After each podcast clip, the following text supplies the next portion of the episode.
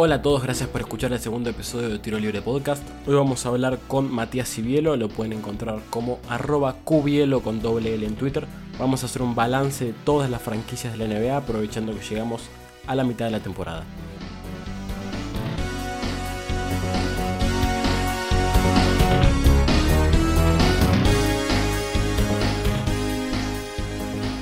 Bienvenido Matías Cibielo a Tiro Libre Podcast, ¿cómo estás? ¿Cómo va Tiro Libre? ¿Todo bien? Un gusto estar acá. Bueno, gracias por estar. Para los que no conocen, a Matías es uno de los padres de Tiro Libre, es de los que más difusión le dio en el arranque, así que cuando él quiera estar, va a estar en el podcast. Hoy vamos a hablar, eh, llegamos al mitad exacto de la temporada, algunos equipos tienen 40 partidos jugados, algunos van a llegar a 42 hoy, así que es un muy buen momento para arrancar a hablar de, arrancar a hacer un balance de la temporada, ¿te parece? Y ese punto de inflexión por ahí que tenemos eh, es un buen momento como para analizar estadísticas, ver cómo fue el principio de temporada para la mayoría. Bueno, capítulo número 2, te pregunto cuál es el mejor jugador que viste con el número 2. Y mirá, que vi yo con mis propios ojos Kawhi Leonard, sin no lo dudo ni 10 segundos, olvídate. Bueno, te digo algunos nombres con el 2 y vos me decís cuál es el mejor de la historia. Rick Barry, Alex English, Kyrie Irving, Joe Johnson, Jason Kidd, Kawhi Leonard, Moses Malone, Gary Payton o John Wall. ¿Cuál es el mejor de esos? Y mira, si me tengo que quedar con el mejor de la historia que usó la 2, me quedo con Lonzo Ball. Bueno, pasamos entonces a hacer el repaso de todos los equipos. Eh, vamos a arrancar en orden alfabético, ¿te parece? Dale, dale, perfecto. Bueno, el primer equipo, obviamente, Atlanta Hawks. Vamos. Los Atlanta Hawks tienen 8 victorias y 30 derrotas. Son el peor equipo de la NBA. Una victoria menos que los Warriors. Tienen la segunda peor ofensiva de la liga y la tercer peor defensa. Eh, ¿qué, te, parece la temporada de ellos hasta ahora? Eh, la verdad es que bastante decepcionante. No los ayudó para nada. El tema de Collins eh, estuvo mucho tiempo afuera. Eh, Trey Young igualmente está haciendo lo que puede. A vos mucho no te gusta. Lo escuché en el anterior capítulo, te escucho siempre, lo odias. No, no lo eh, odio, pero. Pero es bastante decepcionante. Me pasa que en ataque es una bestia, está promediando casi 30 puntos y 10 asistencias, pero en defensa arruina todo lo que hace. Eso es lo que dije nada más. Claro, básicamente como Harden, nada más que no tiene buena barba. No, Harden no resta en defensa como Trey Young, pero bueno. Eh, te pregunto por Andre Drummond. Andre Drummond sí, Andre Drummond no. Hoy The Athletic reportó que estaban muy cerca de llegar a un acuerdo, pero Atlanta no estaría muy convencido de poner una primera ronda por él. Eh, ¿Vos crees que lo tendrían que hacer? Mira, eh, le puede salir el tiro por la culata porque Drummond viene ahora, perdés la ronda y se te va a la agencia libre y ¿qué haces? El tema es que hoy creo que lo necesitan, meter este, este gatillazo por ahí, eh, alimentar a Trey y a Collins un poquito porque la verdad es que el roster es muy flojo. Sí, coincido y aparte los Hawks son el equipo que más puntos reciben en la pintura. No tienen un gran pivo, tienen Alex Len. Eh, y creo que les puede venir muy bien para proteger el aro, ¿no? Sí, va a ayudar mucho también a Collins a que pueda salir por ahí de la pintura. Viste que se siente bastante cómodo, a veces tirando a tres. Y como te digo, también le da libertad a Trey para poder jugar en algunos pick and roll mejor. Y en la defensa le va a ayudar un montonazo.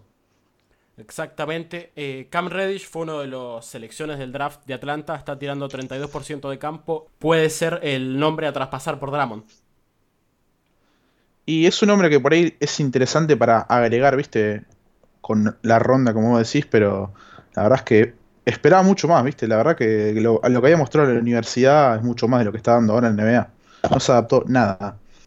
Pick 10 de los Hawks. Eh, hasta ahí hablando de Atlanta, pasamos a Boston. Sí, dale, un poquito más interesante Boston, si querés, te pregunto yo, ¿qué opinás de Boston? ¿Cómo, cómo los venís viendo? Venían bien, eh, tuvieron tres derrotas al hilo con Wizards, Spurs y Sixers que dolieron un poquito. Eh, ¿Cómo los ves? Me gusta Boston, me gusta cómo está jugando, tienen el séptimo mejor ataque de la liga y la cuarta mejor defensa.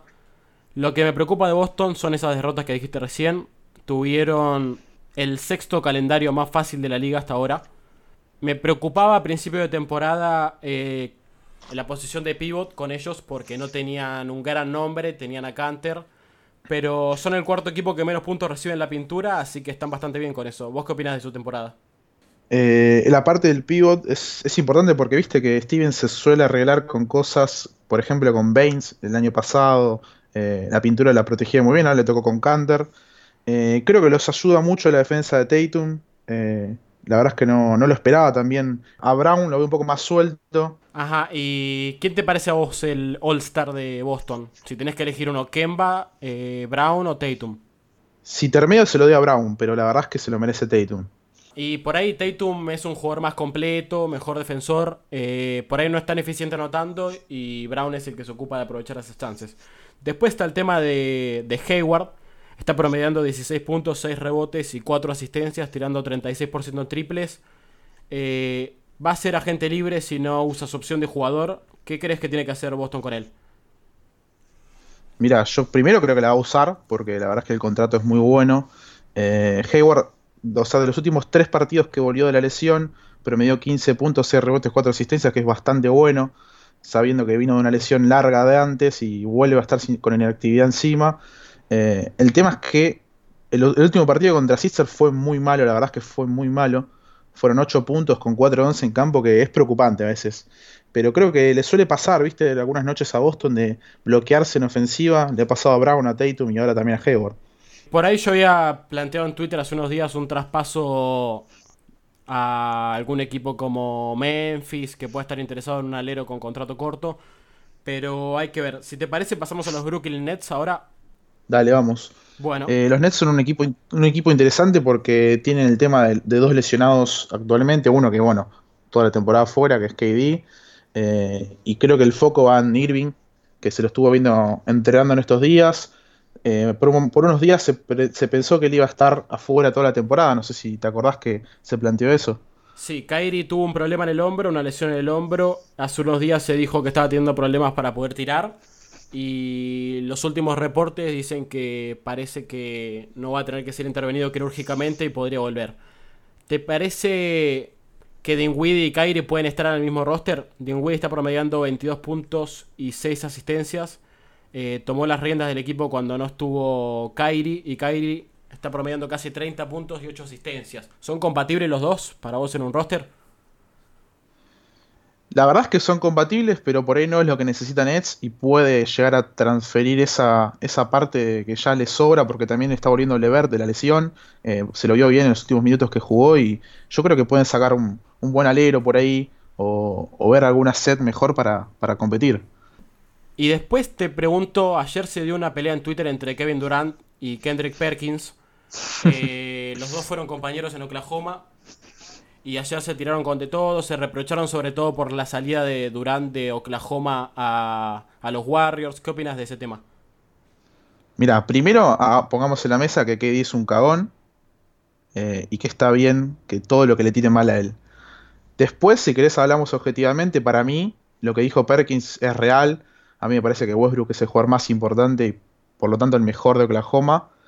Por ahí cuesta escucharlo porque que hizo un animal, top 15 de la historia, bla, bla, bla, pero en Oklahoma Westbrook es muchísimo más para mí. Eh, me parece que es un tema de corazón. O sea, Kevin Durant fue el mejor jugador que se puso la camiseta de Oklahoma. Eh, Westbrook es el mejor anotador, el mejor pasador de su historia y estuvo en las malas. La gente se va a quedar con eso. Es depende de qué valoración le das. Yo coincido con vos que Westbrook es el mejor de la historia. O el, más ídolo. y que KD es un cagón también. Coincidimos eh, en eso. Algo que ayer decía Perkins es que hizo el movimiento más fácil o más cobarde de la historia y coincido con eso, sí. Hizo, hizo la salida fácil. Está bien, perfecto. Pasemos si querés. Ya, ya estamos perfectos con eso. Bueno, vamos con Charlotte. Vigésimo segundos en ataque, vigésimo séptimos en defensa. Eh, no hay mucho para hablar de Charlotte, es un equipo en tanking. Pero estuviste viendo algo del dúo Rosier Graham. ¿Qué, te gustó de Charlotte hasta ahora? Eh, la verdad es que es lo único que por ahí que puedes rescatar hoy, porque después lo de Batum, muy flojo, después no tienen buena pintura. Eh, por ahí lo de Graham como candidato al MIP es lo que está sorprendiendo este año. Incluso lo opacó a Rosier pero están funcionando juntos, pero la verdad es que mucho más para no tenés porque están en tanking, están en mitad del, este, que encima flojito. Eh, por ahí es el equipo más aburrido que menos nos interesa, la verdad. Sí, tuvo lindos partidos, es un equipo que obviamente no, juega por nada. Eh, me gusta mucho cómo está jugando Miles Bridges, Pero obviamente como todo equipo en tanking hay que ver qué van a hacer eh, los últimos días antes del deadline, a ver si hacen algún movimiento. Y también hubo reportes a principio de año que tendrían interés en Drummond eh, en la agencia libre. Pasamos a los Bulls, si te parece. Dale. Bueno, llamativamente los Bulls tienen la octava mejor defensa de la liga. Eh, tienen a Zach Lavin como mejor jugador.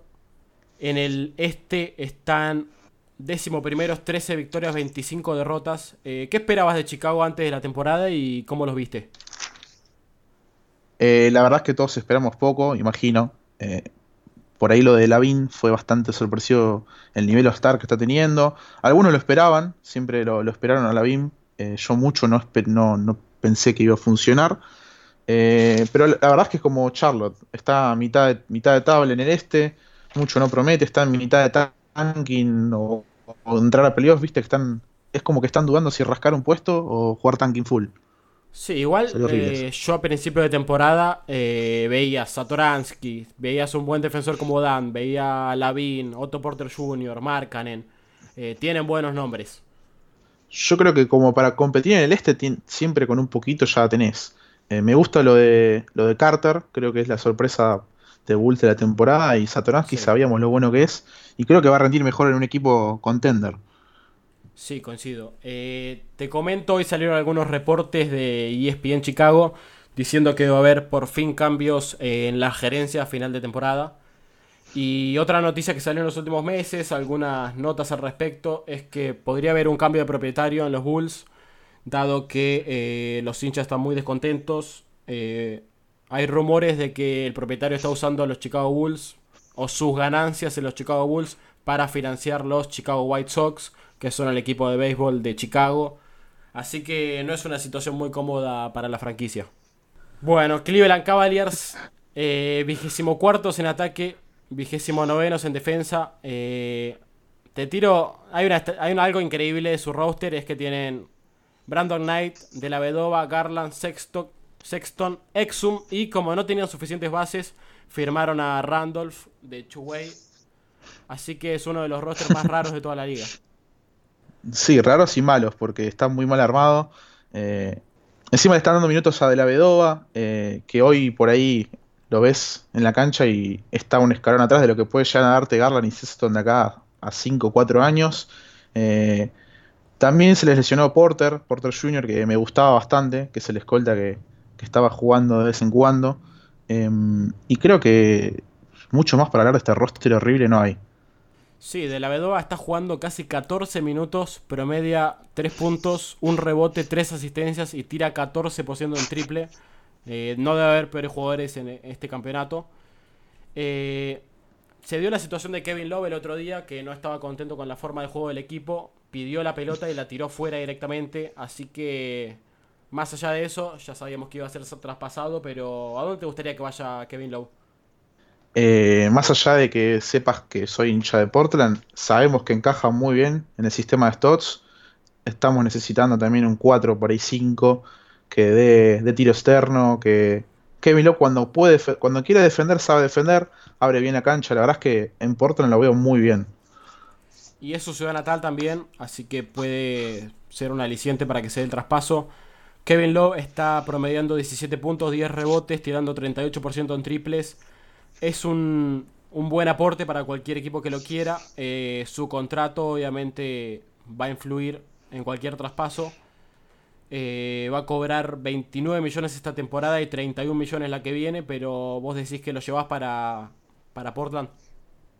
Mira, es complicado porque sabes que Kevin Love un día se levanta mal y arranca depresivo, pero bueno, eh, también tenés la, carta de saber que tenés a Whiteside con un contrato como para darlo mano a mano. Eh, sabes que Whiteside no es de mi agrado y puede llegar a ser interesante eso. Sí, es, es una oportunidad porque Portland tiene muchos expirings, como vamos a hablar después. Así que puede ser uno de los destinos favoritos para Love también. Eh, Dallas Mavericks, el mejor ataque en la historia de la NBA hasta ahora, el ataque más eficiente. Decimosextos en defensa. ¿Qué te gusta de los Mavs? Dos palabras, Luka Doncic. Eh, Sabes que me enamora cuando juega. El tipo, la mayoría dice que está padea, pero el tipo rebotea, el tipo asiste, el tipo juega y eh, me gusta mucho el roster de Dallas. Sí, tienen lindo roster, tienen algunos jugadores para hacer algún traspaso. Eh, tienen, por ejemplo, a Courtney Lee, que lo tienen marginado del roster o de la rotación y es un contrato grande como para traspasar. Se había hablado de Andre Gudala. Un tema que vengo recalcando en los últimos días en Twitter es Luka Doncic en los últimos cuartos. Está teniendo un offensive rating de 98, un defensive rating de 101.1, menos 3.3 net rating eh, ¿Qué te parece que está fallando ahí para que no pueda rendir bien? Mirá, me sale defender a Doncic siempre. Eh, es lógico también que tenga este, este problema porque el usage que tiene en, el último cuarto es muy grande. Pensá que no tiene tampoco variantes ofensivas estelares y, termina teniendo por ahí una carga muy grande y seguramente toma malas decisiones porque también tiene 20 años. O sea, no es lógico, la verdad. Sí, también para los rivales cuando no tenés un roster tan largo como el de Dallas, es más fácil centrarse en un solo jugador, sabiendo que Doncic es el que asiste, es el que anota. Así que también es algo para, que pueda crecer y tiene nada más 20 años. Exactamente. Pasamos a hablar de los Nuggets, sextos en ataque, decimoterceros en defensa. Eh, la gran figura está siendo Nikola Jokic, que había tenido muy mal arranque de temporada y ahora está en un nivel grandioso, ¿no? Sí, es tremendo cómo levantó el gordo, la verdad que lo extrañábamos. Eh, no, sé, no sé a vos, pero a mí particularmente me gusta mucho verlo en la cancha, ver cómo va trotando y la visión de juego que tiene para la altura es impresionante. Está promediando 19 puntos, 10 rebotes, 6 asistencias, 33% en triples, pero levantando todos esos números. Hay algunos temas en Denver, por ejemplo, la situación contractual de Malik Beasley, que le habían ofrecido casi 20 millones por temporada en el verano, no quiso renovar y podría ser un nombre a traspasar eh, en el deadline. Y te consulto si te parece que Denver tendría que hacer algún movimiento para terminar de ser una amenaza en playoffs. Eh, si te doy mi opinión, para mí, para mí que no. No creo, la verdad. Me, gusta el roster que tienen y creo que también se conocen mucho entre sí y, por ahí una jugada demasiado arriesgada termine, termine siendo contraproducente. Sí, puede ser. Eh, también seguramente cuando traes una estrella, no sé, suena Kevin Love siempre para Denver, eh, estás tomando un mal contrato y, y nada, están en una buena situación y con jugadores jóvenes como para seguir creciendo. Los que no están en una buena situación con jugadores jóvenes son los Detroit Pistons, decimosextos en ataque, vigésimos segundos en defensa. Acaba de reportar Shams Charania que los Pistons pidieron una excepción por jugador lesionado por Blake Griffin, no va a jugar nunca más en la temporada se operó la rodilla. ¿Y qué te parece la temporada de los Pistons hasta ahora?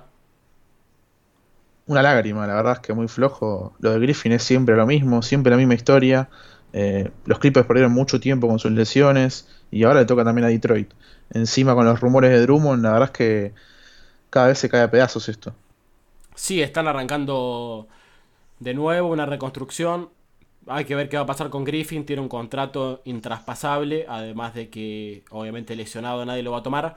Y te pregunto por Derrick Rose: 18 puntos, 6 asistencias, 33% en triples. Eh, ¿Vos lo traspasarías si fueras Detroit? No, la verdad es que no. Porque mm, por ese valor no vas a conseguir. Y hoy también es una carta, viste, que juega mucho con la nostalgia cuando ves a Rose en la cancha. Y yo creo que lo dejaría, a menos que Rose te pida irse a un equipo contender como los Lakers, que creo que ahí serviría para todos. Sí, Rose tiene 7 millones de contrato nada más. Eh, es un jugador muy marketinero también. Eh, es de los jugadores que más camisetas venden en China. Así que no creo que los Pistons lo, dejen ir tan fácilmente. Pasamos, si querés, a hablar de Golden State. Los subcampeones la temporada pasada están eh, ante últimos. Tienen el peor ataque de la liga, la novena peor defensa. Pero Obviamente eh, tienen unos nombres interesantes en el roster, Stephen Curry, Draymond Green, Clay Thompson. Y te quiero preguntar por D'Angelo Russell. Eh, ¿Te parece que lo tienen que traspasar? ¿Te parece que se lo tienen que quedar? ¿Qué opinas? Para todos es un poquito satisfactorio verlos casi tanquear todos los partidos. Después hablando de Russell, la verdad es que le fueron sacando un poco de valor también, se está, está lesionado, no jugó y hoy, hoy creo que perdió mucho valor con respecto a la temporada pasada. Sí, obviamente venía a ser la mejor temporada de su carrera en los Nets y es difícil adaptarse también en un equipo que, no está en una buena posición. En los Warriors es muy posible que obtengan un muy buen pick. En caso de que hoy eh, la lotería tuviera la primera selección, ¿vos la traspasarías o te la quedarías si fueras ellos? Es polémico, pero la verdad es que lo traspasaría, porque vos tenés en el roster todavía Curry, a Clay Thompson y Draymond, y, la verdad es que siguen siendo contender. Yo me, lo quedaría el pick y traspasaría, lo traspasaría la temporada que viene, seguramente por algún suplente. Eh, los Warriors van a tener buena formación, pero con la situación contractual que tienen, eh, va a ser muy difícil que puedan armar una buena banca. Y un, primer pick eh, son siempre unos 12, 13, 14 millones de contrato, así que van a poder traspasar por un, por un buen suplente. Eh, te quiero preguntar por los Houston Rockets ahora, segundo mejor ataque de la liga, decimoctava defensa. ¿Qué opinas de la temporada hasta ahora? Y Houston viene muy bien. Yo a principio de temporada te, había dicho que los veía por ahí fuera de playoff, me la había jugado. Pensé que por ahí con, Westbrook iba a rendir bastante mal todo. En parte no me equivoqué porque, bueno, Russell a veces termina, termina perdiendo esos, partidos, tirando 20 tiros sin sentido, pero viene bastante bien, viene mejor de lo que esperábamos, creo. Y 25 victorias, 12 derrotas. Ayer perdieron con Oklahoma, pero es una buena temporada. Eh, yo el otro día escribí unas palabras, no sé si me leíste, sobre su propietario, Tillman Fertita. Eh, la situación en los Rockets es la siguiente. El, el, propietario que puso a Daryl Morey en la gerencia y y estuvo cuando se hizo el traspaso por Harden, vendió el equipo, lo tomó este multimillonario que tiene reportados 4 mil millones de dólares en la cuenta bancaria. Lo primero que hizo fue recortar gastos en el equipo, en una franquicia superavitaria. Acto siguiente le dijo a su general manager que no quería pagar impuestos de lujo. Para el que no sabe qué es eso, eh, la NBA tiene un tope salarial y el que se pasa tiene que pagar una multa por cada dólar que se pasa. Así que un tacaño y le está haciendo daño a los Rockets porque no tienen una rotación digna. No sé qué pensás de eso. Y siempre ratonear de esta forma termina siendo contraproducente para vos, para el equipo, para todos, porque hoy, como decís, Houston tiene una rotación de 7, 8 u 8 hombres como mucho. Y, la verdad es que ver a Daniel House tanto tiempo en cancha, por ahí ver a McLemore, eh, Austin Rivers, es, un, poco, un poco raro, sabiendo que el, año pasado llegaste a las finales no llegaste a las finales. A las semifinales de conferencia. Llegaste a las semifinales de conferencia del oeste y, ahora por ahí estás jugando con, la guita, ¿no? No sé, no, me parece bastante raro todo. Vos sabrás más que yo. Sí, eh, es raro porque tenés 4 billones de dólares, 4 mil millones de dólares en el banco y no te vas a poner a ratonear con un equipo que encima te está haciendo ganar plata. También ahí veo un error del comisionado de la NBA, que es el que decide el que aprueba las ventas de los equipos, en eh, permitir que haya un propietario que, no le interese invertir en una franquicia. La verdad es vergonzoso. Pero si te parece, pasamos a los Indiana Pacers para no hacernos mala sangre. Eh, vuelve Víctor Oladipo. 29 de enero va a estar en cancha. Eh, ¿Qué expectativas tenés? La verdad es que muchas, sobre todo porque me gusta mucho el roster que tiene Indiana. Creo que se las arreglaron muy bien. Lam tomó un protagonismo necesario. Brogdon me encanta. Eh, creo que si llega a volver en buen estado y se adapta a la, formación, creo que pueden andar muy bien Indiana. Sí, eh, son un muy buen equipo, pero obviamente, por ejemplo, el año pasado en playoffs contra los Celtics les faltó siempre un jugador estrella que los guíe. Y tienen a Domantas Sabonis, mientras seguís haciendo ruido con el papelito, que está promediando 18 puntos, 13 rebotes y 4 asistencias. Para vos es All-Star, eh, Sabonis. Para mí sí, me dolió mucho el otro día que no lo hayan puesto Sabonis. Y yo lo puse eh, en el, podcast anterior, yo lo tengo. Obvio, obvio, obvio que vos lo tenés. Yo ya les confío en vos, amigo. Pasamos a los Clippers, llegamos a los dos equipos de Los Ángeles. Te tiro un dato para que me digas qué pensás. Si pueden ganar la conferencia, y te digo por qué. Los Clippers jugaron 38 partidos, la mayor cantidad de la liga, en los primeros 76 días de temporada. Y solamente juegan 44 partidos en los últimos 101 días de temporada. Eh, además, los Clippers tuvieron el tercer calendario más difícil hasta ahora, por lo que podrían hacer una corrida para tratar de ganar el oeste, ¿no? Y mirá, o sea, están a 5 partidos de Lakers, 4 quizás menos eh, y obviamente que son candidatos, tienen roster increíble, tienen tienen buena rotación y, como decís, el calendario termina influyendo mucho, además como, como el final de temporada por ahí va a ser un poco más light, lleguen bien a, lo, a la parte complicada del año. Sí, además los Lakers por ahí con la lesión ahora de Anthony Davis se va a perder un par de partidos, seguramente LeBron también se pierde alguno. Eh, van a tener margen para recortar y ya le ganaron dos partidos a los Lakers, así que en caso de empate tendrían el, tiebreaker para ellos. Otro de los temas eh, discutidos de la temporada es el load management. Load, load management. Eh, que para el que no entiende de NBA significa cuando un equipo decide que un jugador no juegue para hacerlo descansar. Esto supuestamente está penado en la NBA porque, por ejemplo, hay miles de hinchas que pagan una entrada para ver un jugador que después termina no jugando porque está cansado. Eh, ¿Qué opinas de este tema? Sobre todo aplicado a Kawhi Leonard. Primero que me parece que sea sancionado por NBA me parece que no, no me parece correcto porque la verdad es que el, coach es el que maneja los minutos y él tiene que decidir, no, no la liga por el show. Pero bueno, sabemos que a veces funciona así la NBA.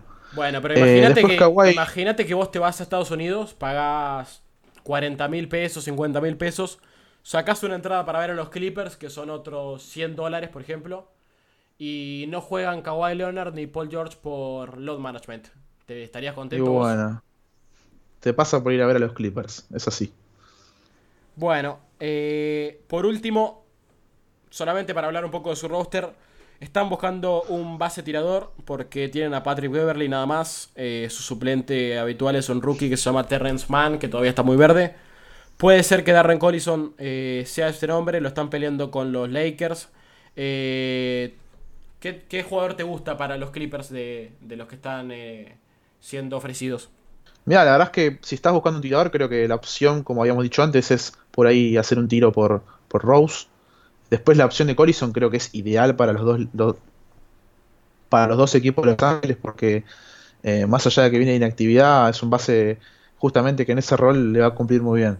Sí, Collison había sido muy importante en los Indiana Pacers, era, iba a ser agente libre, se esperaba que le paguen unos 10, 12 millones, decidió retirarse joven, eh, había una historia de evangelismo atrás, que se quería dedicar a una vida religiosa, pero ahora supuestamente estaría pensando volver a la liga y podría ser a Lakers o Clippers. Pasamos a los Lakers, ahora sí, eh, primeros del oeste, cuartos en ataque, terceros en defensa. Gran temporada de Anthony Davis. Eh, ¿Qué tenés para decir de los Lakers? Los veo muy sólidos, eh, creo que todos esperamos por este rendimiento con el, roster que tienen. A veces por ahí tiene esas fallas de, no tener un base establecido, tienen que jugar con LeBron en todos lados. Me sorprendió también la temporada de Di, más allá de que es un crack, creo que está pasando todo tipo de límites.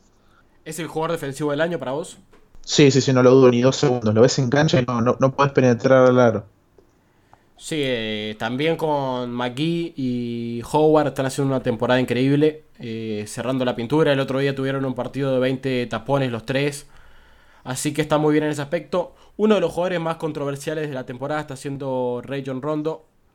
Te digo, su on-off esta temporada, cuando está en cancha, los Lakers son 6.5 por cada 100 posiciones peores.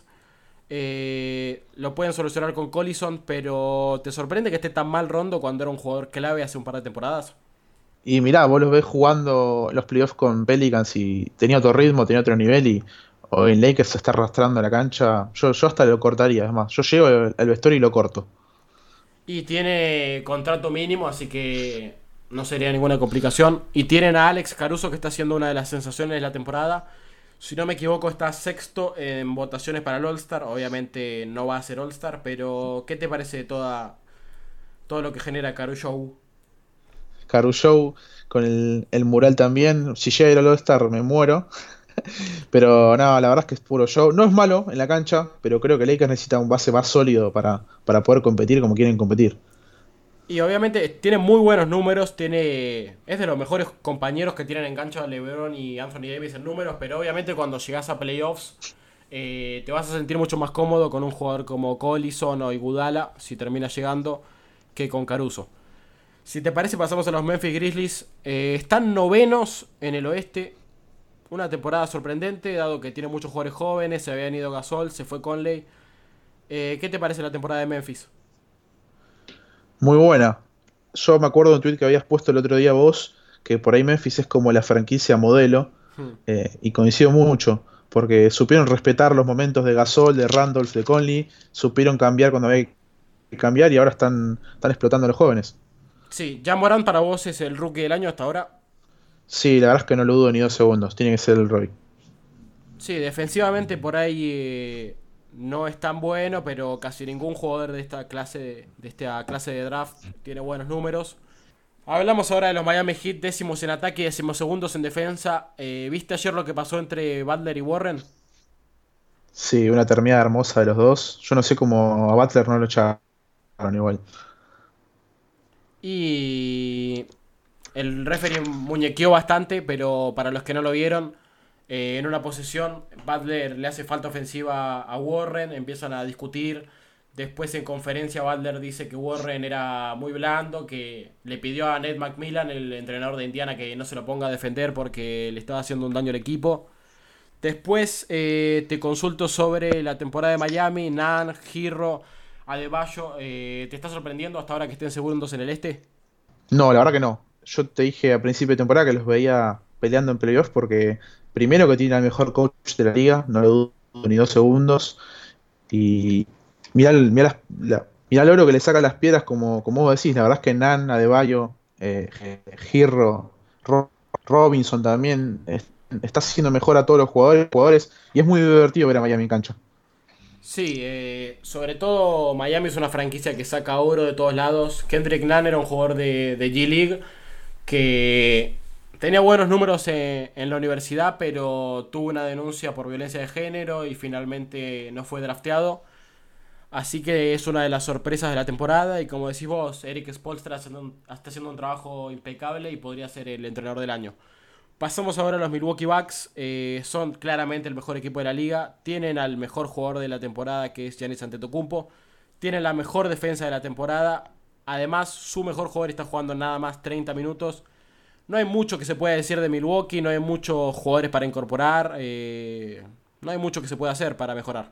Eh, yo también quiero destacar, siempre Giannis es obviamente la cabeza del equipo, el laburo de Middleton siempre es tremendo, es bueno en ataque, es bueno en defensa, está en todos lados, eh, y además la rotación está muy bien, yo creo que, que ajustando varias cosas pueden llegar a dar un poquito de miedo en los playoffs. Lo único que tienen para mejorar es por ahí el triple de Giannis, que si bien mejoró muchísimo esta temporada, está siendo un poco inconsistente y el otro día cuando jugaron contra los Warriors se vio por primera vez en su carrera que intencionalmente mandaban a, a Giannis Antetokounmpo a la, a la línea para, para recuperar rápido la posesión. Giannis está tirando malos números y es una de las pocas cositas para mejorar.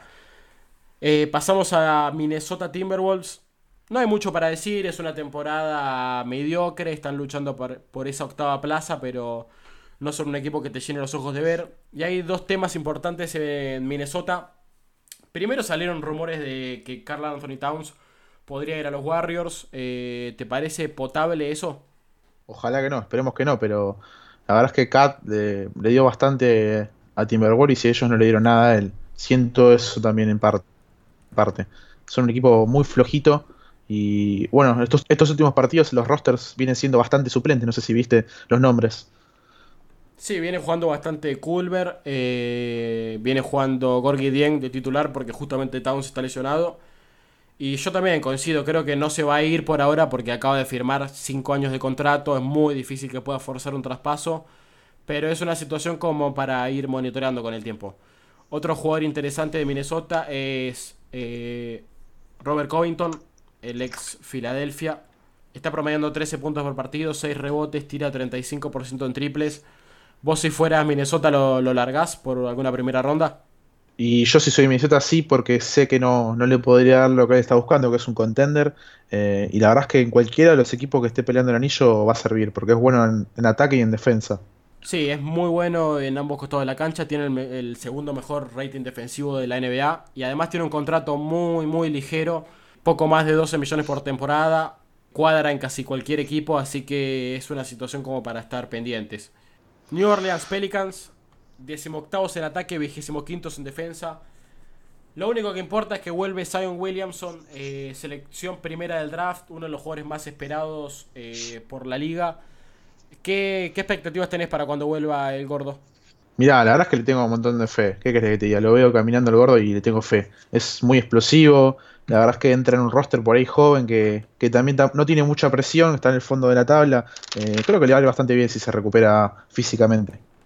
Sí, según los reportes podría volver a, las canchas y hacer su debut eh, a fines de enero. Para vos, eh, si vuelve en buen nivel, ¿puede ganar el rookie del año o te parece que se perdió demasiados partidos? Sí, para mí lo puede ganar tranquilamente. Eh, como habías dicho antes, los números de los rookies de este año no son muy buenos. Ya me gusta, pero si arranca bien y empieza a hacer números altos y por ahí Pelican, sube un par de puestos, eh, lo gana. Otro de los nombres de los Pelicans es Ingram, lo hará el otro día con Gustavo en el, en el primer episodio del podcast. Está promediando 25 puntos, 7 rebotes, 4 asistencias, 40% del perímetro. Eh, es para vos el jugador más mejorado sin dudas, ¿no? El otro día mi socio Gustavo Fernández estuvo acá, lo nombró mucho y le tenemos mucho cariño a Ingram. Eh, otro ex Lakers es Lonzo Ball, 12 puntos, 5 rebotes, 5 asistencias por partido, 36% en triples. Y ya de a poco se empieza a hablar de lo que va a ser su contrato cuando le toque renovar. Eh, ¿Cuánto te parece que vale Lonzo? Y mirá, está mejorando. Yo creo que si sigue jugando a este nivel puede llegar a agarrar unos 15 palos. Y estoy siendo, siendo bueno. Sí, yo creo que es un jugador de. En su última temporada va a cobrar 11 millones. Tiene un contrato grande porque fue una selección alta del draft. Yo creo que si no mejora es un buen defensor con buen triple esta temporada y puede andar por ese número. Pasamos ahora a los Knicks, eh, franquicia, una de las peores franquicias de la década y del siglo prácticamente. Vigésimo séptimos en ataque, vigésimo sextos en defensa habían armado un roster que David Fisdale dijo que iba a ser un equipo que, iba a morder, que iba a ser muy pesado. Dio el ejemplo de los Bad Boys de los Pistons y no salió nada de eso. ¿Te pareció bien que lo despidan, que lo despidan en New York? Es un burro irrecuperable. Eh, ¿Está? Sí, yo lo dije varias veces, lo de Fisdale. Me parece que no tenía grandes pergaminos en, cuando salió de Memphis. Eh, apostaron por él, no consiguió nunca desarrollar un joven. Eh, y ahora con Mike Miller están haciendo un buen trabajo. Eh, si bien algunos jóvenes como Kevin Knox y Fran Tiliquina todavía tienen mucho por dar, pero levantó algunos nombres como, como Julius Randle que pueden ser traspasados a, fin de temporada. ¿Y te parece que tienen que ser compradores o vendedores los Knicks? Y mira, pueden jugar con las ventas de los que tienen ahora por ahí con contratos altos como Portis, pero están para comprar ellos, sin duda están para comprar. Sí, hoy, hoy se rumoreaba que que habían estado en conversaciones por, por Andy Drummond. Así que, bueno, están a, a cinco victorias de, los Nets.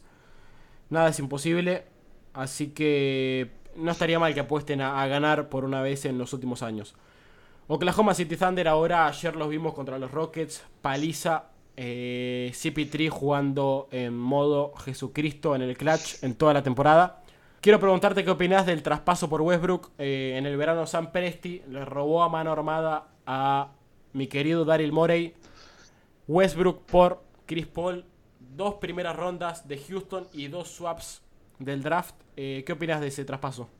Un robo absoluto. Me acuerdo que apenas se hizo el traspaso recibí un audio tuyo bastante enojado con la decisión de, Houston. un poco, un poco saltado el audio, pero bueno. Eh, la verdad es que sí, Pitri es un jugador que, si está sano te da, te algo que no tiene ninguno de la liga. Sí, es, es, de los últimos bases, defensor puro, que pasa bien la pelota, juega 10 puntos el pick and roll. Está promediando 17 puntos y 6 asistencias, tirando el 38% del triple. Es el mejor jugador de la temporada en el clutch, para los que no saben qué es el clutch. Es la chiquita, es los últimos 5 minutos de un partido que tiene diferencia de 5 puntos o menos. Las únicas dudas con Chris Paul son que tiene 34 años, casi 35. Eh, viene de firmar un contrato hace dos temporadas. Va a cobrar 44 millones en 2022. Pero vos si fueras, no sé, un equipo como Milwaukee, un contender, ¿lo, irías a buscar a Chris Paul? Lo traigo, lo traigo absolutamente. Vos pensás que a CP3 por lo menos le quedan dos años en, en, buen estado y ese contrato te lo fumas dos años más y sabes que sos automáticamente candidato con un base así. Sí, bueno, es el nombre que puso a Houston en, las finales de conferencia y si no se hubiera lesionado no sabemos qué hubiera pasado, pero por ahí serían campeones de la NBA. Eh, habrá que ver qué hacen en el deadline, si venden a Galinari. Eh, están en playoffs, están para clasificar cómodos en séptima, sexta plaza. Pero si te parece pasamos a los Orlando Magic. Markel Fultz, el renacido, como aquella película ganadora del Oscar con Leo DiCaprio. ¿Te gusta Fultz? ¿Viste algo de él en la temporada? Sí, no me enamora mucho, pero estas historias de renacer, de, arrancar de nuevo, me parece que siempre rinden. Eh, yo creo que le va a ir bien, aparte no tiene presión en Orlando, tiene, tiene minutos. Eh, ojalá, que, ojalá que funcione y que Sitzer se quiera morir viendo, viendo cómo, cómo explota. Para los que no se acuerdan de la situación, Fultz fue drafteado por Filadelfia, eh, tuvo una lesión en el hombro, no fue bien diagnosticada por los Sixers, trataron de cambiarle el tiro porque creían que eso era lo que le estaba afectando el hombro, al final no era, y tuvo mucha lesión hasta que cayó en Orlando, está promediando 11 puntos, 5 asistencias, tirando 46% de cancha, no son grandes números, pero para un jugador que se creía que podía retirarse a los 20 años es un renacido.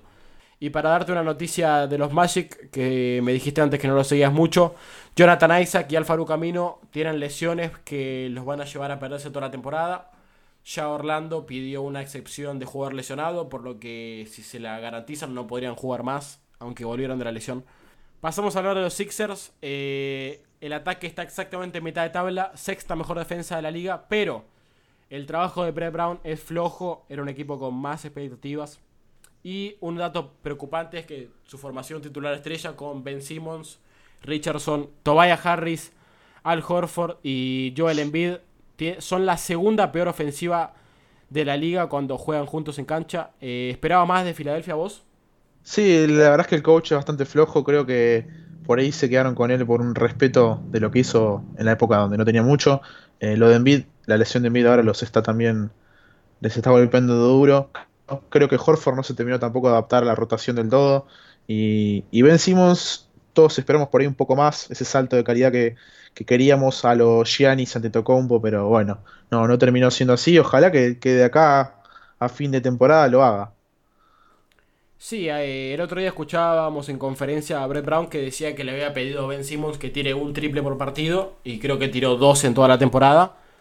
Así que es un progreso que se debe. Y hay algunos rumores en las últimas semanas que dicen que los Sixers podrían estar interesados en D'Angelo Russell por Ben Simmons. ¿Harías ese traspaso mano a mano? No, ni loco, la verdad es que no lo hago ni loco. Prefiero quedarme con Ben Simmons a, agarrar a Dilo. Y creo que es un jugador con el techo más alto. Por ahí Dilo sería una mejor adaptación ahora porque es triplero, pero Ben Simmons es buen defensor y podría desarrollar el triple. Phoenix Suns, Devin Booker para vos es All-Star. Para mí no. Para mí no lo es. ¿Qué le falta? Le falta defensa. Claramente le falta defensa. Y no, no me termina de cerrarte del todo en ataque. Eh, a mí me gusta en ataque, me parece que es cierto lo que es en defensa, es un caso parecido a lo de Trey Young que decíamos antes, de un jugador que tiene mucho peso en la ofensiva, pero en defensiva contrarresta un poco lo que hace. Y mirando nada más eh, sus números, en ataque eh, son 10.6 puntos por cada 100 posesiones mejores con Booker en cancha y en defensa son 8.6 eh, puntos peores con Booker en cancha. O sea, al final del día es un jugador que te da 2.1 puntos de diferencia, así que no está teniendo un gran impacto en el equipo y eso es lo que le falta. Bueno, llegó el momento que todo el mundo está esperando. Vamos a hablar de tu franquicia. Matías Cibielo es hincha de los Portland Trail Blazers. Ilumíname, por favor. La verdad es que es una temporada decepcionante, sobre todo habiendo alcanzado por ahí el pico que fue de este tiempo, la final de conferencia contra Warriors. Eh, más allá de la barrida o no, eh, se consiguió un buen, buen nivel ganando la Nuggets, histórica serie contra OKC, y la verdad es que es un paso atrás tremendo esta temporada, por ahí es más de transición, se armó mal el roster, eh, lo de Basemore, Tolliver es bastante triste, además la lesión de Nurkic y Collins pega fuerte siempre, creo que, espero que lo de Melo haga un cambio, sé que a vos te pone contento verlo, verlo en un equipo haciendo tantos puntos y jugando tan bien. Sí, yo soy un hombre de Melo. Eh, tuvo un impacto, un impacto muy positivo en el equipo cuando llegó. Eh, tanto en la cancha como en, en la expectativa que genera el equipo. Tiene más prensa. Está promediando 16 puntos, tirando 40% en triples. Es una muy buena temporada. Y los Blazers van a tener 50 millones en espacio salarial la temporada que viene. Eh, ¿Te gustaría que hagan un traspaso ahora? Siempre ya habíamos hablado de Kevin Love. ¿Te gustaría que guarden el espacio salarial? Yo, la verdad es que yo tiraría por Kevin Love. Me parece que es una apuesta muy interesante. Creo que tiene potencial como para explotar otra vez, agarrar un poco de ritmo. Huele a casa, además, tiene un poco también de eso de mística. Eh, la ciudad lo va a agarrar bien. Eh, la verdad es que no estoy tan entusiasmado con este año de Portland, pero creo que no soy tan catastrófico como leo en algunos medios. Sí, puede ser una temporada de transición para la temporada que viene arrancar con Lillard de a full con McCollum, algún alero que. o Melo también. Kevin Love y Nurkic es una muy buena formación. Sí, la verdad es que sí. Y además, o sea, estuve escuchando rumores de que Dame está convenciendo por ahí, a, por ahí a Carmelo que se quede un año más. le gustó bastante la ciudad, le gusta el equipo. Eh, creo que si agarran rendimiento y con un par de victorias entran a playoffs, creo que, Melo se queda. Sí, seguro. Yo también creo que incluso sin entrar a playoffs, eh, Melo viene de jugar en los Knicks y nunca se quejó de esa situación, así que yo creo que va a ser, va a ser, eh, va a tener gratitud con los que le dieron la oportunidad y se va a quedar. Pasamos, si te parece, a hablar de los Sacramento Kings. Están vigésimo primeros en ataque, decimos séptimos en defensa. Hicieron movimientos polémicos en el verano, trajeron a Luke Walton, echaron a David Jorger, que había revolucionado un poco el equipo. ¿Qué te parece la temporada hasta ahora? Muy floja, la verdad es que yo había puesto en la mayoría de las predicciones que entraran a playoff por ahí como sextos, séptimos. Eh, son muy tristes, de en cancha el pace es muy bajo, comparado encima a los Jorger, que era muy alto. Eh, pero la verdad es que es una franquicia que hoy está muy estancada. Si querés comentar ahora el tema de los contratos también. Sí, eh, te digo cuáles son los contratos más altos de los de los Kings. Harrison Barnes, 24 millones por esta temporada. Dwayne Dedmon, 13 millones esta temporada. Trevor Ariza, 12 millones esta temporada. Corey Joseph, 12 millones esta temporada. Esos son los contratos más altos de, los Kings. Una, una off-season muy floja. Sí, la verdad es que muy floja. Creo, creo que está a la par de lo que es la historia de la franquicia. Te consulto Cubo por Marvin Bagley. Fue dos del draft. Fue seleccionado después de DeAndre Ayton y antes de Luka Doncic. ¿Qué, qué opinas de este jugador? Eh, creo que claramente es la decepción, una de las excepciones más grandes de la NBA. Vos pensás que se perdió desde que entró a la liga el 40% de los partidos y encima tiene el peso de saber que Luka Doncic está peleando el MVP, está siendo el mejor sophomore de la historia y viene, encima de ser el rookie del año. Sí, la historia me hace acordar mucho a, Greg Oden cuando lo draftearon primero antes que Kevin Durant y se termina termina teniendo muchas lesiones. Eh, y bueno, KD terminó siendo 15 histórico. Así que bueno, esperemos que levante, pero el cielo tiene nubes negras por ahora para los Kings. Vamos con los últimos cuatro equipos. Ya llevamos 26, se hizo corto. Los San Antonio Spurs, novenos en ataque, vigésimos en defensa. Tienen la peor defensa de la era pop en estos más de 20 años. Y te doy un dato que, que tiré el otro día y es que haciendo una suma entre el real plus minus de los jugadores, el impacto que tienen y la cantidad de minutos que juegan, sacamos la conclusión de que Greg Popovich era el entrenador que más minutos le daba a los jugadores que menos producía de toda la NBA, así que sería el que peor rotaciones hace. ¿Te sorprende esto viniendo de, un grande? ¿Cómo te gustan las estadísticas? Me encanta. Mm, la verdad es que me sorprende, pero Pop también siempre es un poco así, ¿viste? Con las rotaciones se elige por ahí los experimentados y no, no deja por ahí fluir a, a los jóvenes. Sí, eh, siempre trata de, dar el ejemplo o de enseñar a los más jóvenes, eh, dándole pocos minutos, haciendo que se los ganen, haciéndolos trabajar y no le fue mal hasta ahora en la historia de la franquicia. Vamos con los Toronto Raptors, segunda mejor defensa de la liga. ¿Qué te parece que tiene que ser el objetivo futuro de los Raptors, que son los campeones vigentes y que les falta una estrella, ¿no? Para volver a competir. Sí, yo creo que falta por ahí ese agregado que, te dan Siakam y Lowry, pero les falta algo más. El tema es que no me parece que son mal equipo y que además las lesiones los estuvieron matando toda la temporada. Eh, Ibaka, el mismo Siakam, Lowry una parte de la temporada, todo el tiempo tiene alguien, alguien afuera. Sí, se rumoreaba también que, bueno, Masai Ujiri es el, es el, el jefe de las operaciones de básquet de los, de los Raptors. Y se comentaba que podía haber un traspaso, hace algunas semanas que no se escucha nada, pero te lo comento igual. Eh, los Knicks podrían ofrecer eh, dos primeras rondas por Ujiri. ¿Vos si fueran los Raptors lo, darías? No, ni loco, la verdad es que ni loco.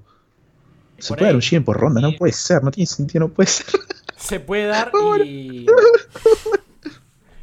y se dio con... A Brad Stevens lo traspasaron también. A los Clippers. No sabía. Último y anteúltimo vamos con los Utah Jazz. Los Utah Jazz, me encanta este dato, están 12-1 desde que Donovan Mitchell se puso de avatar Baby Yoda.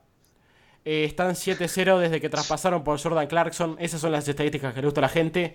Y mi pregunta para vos sobre los Jazz es si Donovan Mitchell o Rudy Gobert, uno de los dos, quiero que me digas, ¿quién es el All-Star del equipo? Donovan Mitchell, eh, la verdad es que me encanta en cancha, creo que tiene mucha personalidad y, y no me olvido que llegó a playoff él solo prácticamente el equipo. Te quedas con Mitchell entonces, está bien. Eh, bueno, vamos con el último, son los Washington Wizards. No hay mucho para, hablar, eh, seguramente busquen un traspaso por Bertans. Eh, y mi pregunta para vos, para el equipo que tiene la peor defensa de la liga, es: vuelve John Wall, imaginemos que vuelve a, a toda potencia. Tienen a Bradley Bill, draftearon a Rui Hachimura, que está haciendo buenos números. ¿Te parece que pueden pelear el este si vuelve bien Wall? No, para mí no, para mí no son contenders. eh, es algo que ya intentaron mucho tiempo con Wall y Bill, no les funcionó. Bill es, es un agujero en defensa y, siempre les va a faltar algo. No, no, no, no los veo. Sí, bueno, Bill es el peor defensor de, de la NBA si, si tomamos en cuenta su impacto. Así que sí, yo tampoco les tengo mucha fe, pero creo que son un equipo con piezas interesantes y pueden volver a, a pelear en playoffs. Bueno, ahí terminamos con este análisis de las 30 franquicias, aprovechando que habíamos llegado al equinoccio de la temporada. Y para cerrar, Cubo, le quiero preguntar simplemente quién te parece el MVP y quién te parece el rookie del año. Eh, me voy a quedar con Giannis. Creo que los Bucks están jugando muy bien. Giannis está en su mejor momento. eh, y rookie del año, te dije antes que para mí ya Morán se lo lleva seguro. Bueno, agradecerte por estar acá. Creo que vas a ser un, un usual del podcast, así que muchas gracias. Muchas gracias por el empujón eh, cuando arrancaba la cuenta. ¿Y algo para agregar? No, un placer, amigo. Desde el primer día que, que dabas información como tenía que ser, que por ahí muchas cuentas no lo hacen. Siempre con seriedad, también con humor y, y un placer estar acá, aposta. Y nada, un abrazo a todos y un saludo al, al grupo NBA.